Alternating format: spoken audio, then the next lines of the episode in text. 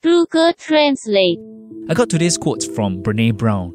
She's a professor, she's an author, and she mainly shares about courage and vulnerability. I've been checking out her stuff recently, and it seems particularly relevant in these uncertain times.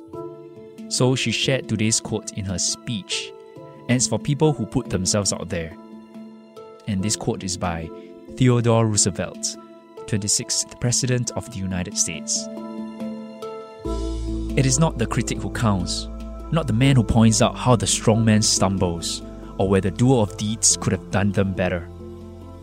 The credit belongs to the man who is actually in the arena, whose face is marred by dust and sweat and blood, who strives valiantly, who errs, who comes short again and again, because there is no effort without error and shortcoming. But who does actually strive to do the deeds?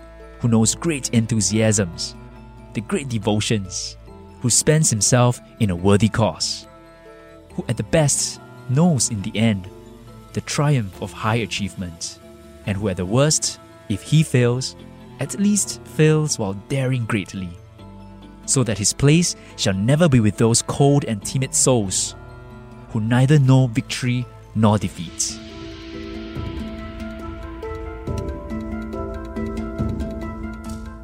这段是来自老罗斯福在一九一零年的演说。站在竞技场里的人，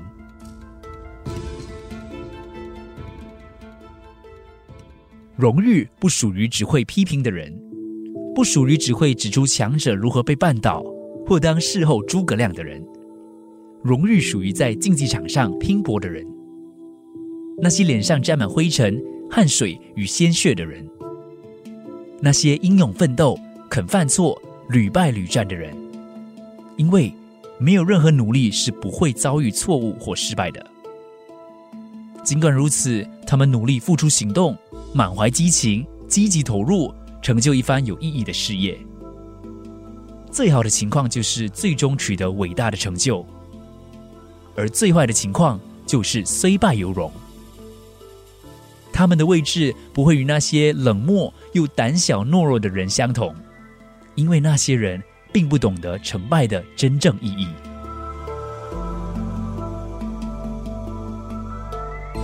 Thank you for listening to Druger Translate. You can get this podcast at Apple Podcasts, Spotify, Google Podcasts, or the SBS Radio app. 只要下载 SBS Radio 手机应用程序，也可以收听到这个 podcast。